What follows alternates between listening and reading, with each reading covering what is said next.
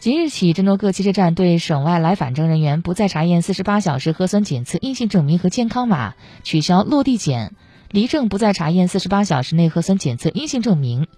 记者了解到，郑州各汽车站已经陆续拆除扫码牌，根据疫情防控措施逐步放开，各汽车站运营线路也进一步增加，定制客运班线多条线路陆续恢复运行。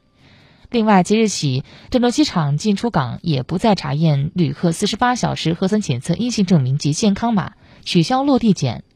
为尽快恢复民航市场，郑州河南省机场集团联手多个单位，启动了民航客运复苏的系列活动，联动多家航空公司、同程旅行，在郑州机场、同程旅行等平台推出郑州特惠航线。通过系列惠民让利活动，助力河南民航复苏。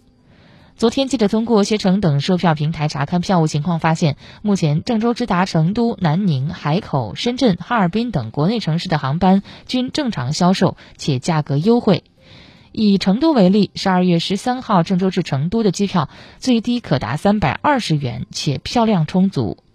记者还注意到，随着政策的公布，春节前夕，也就是二零二三年一月十六号至二十一号，票价涨幅明显。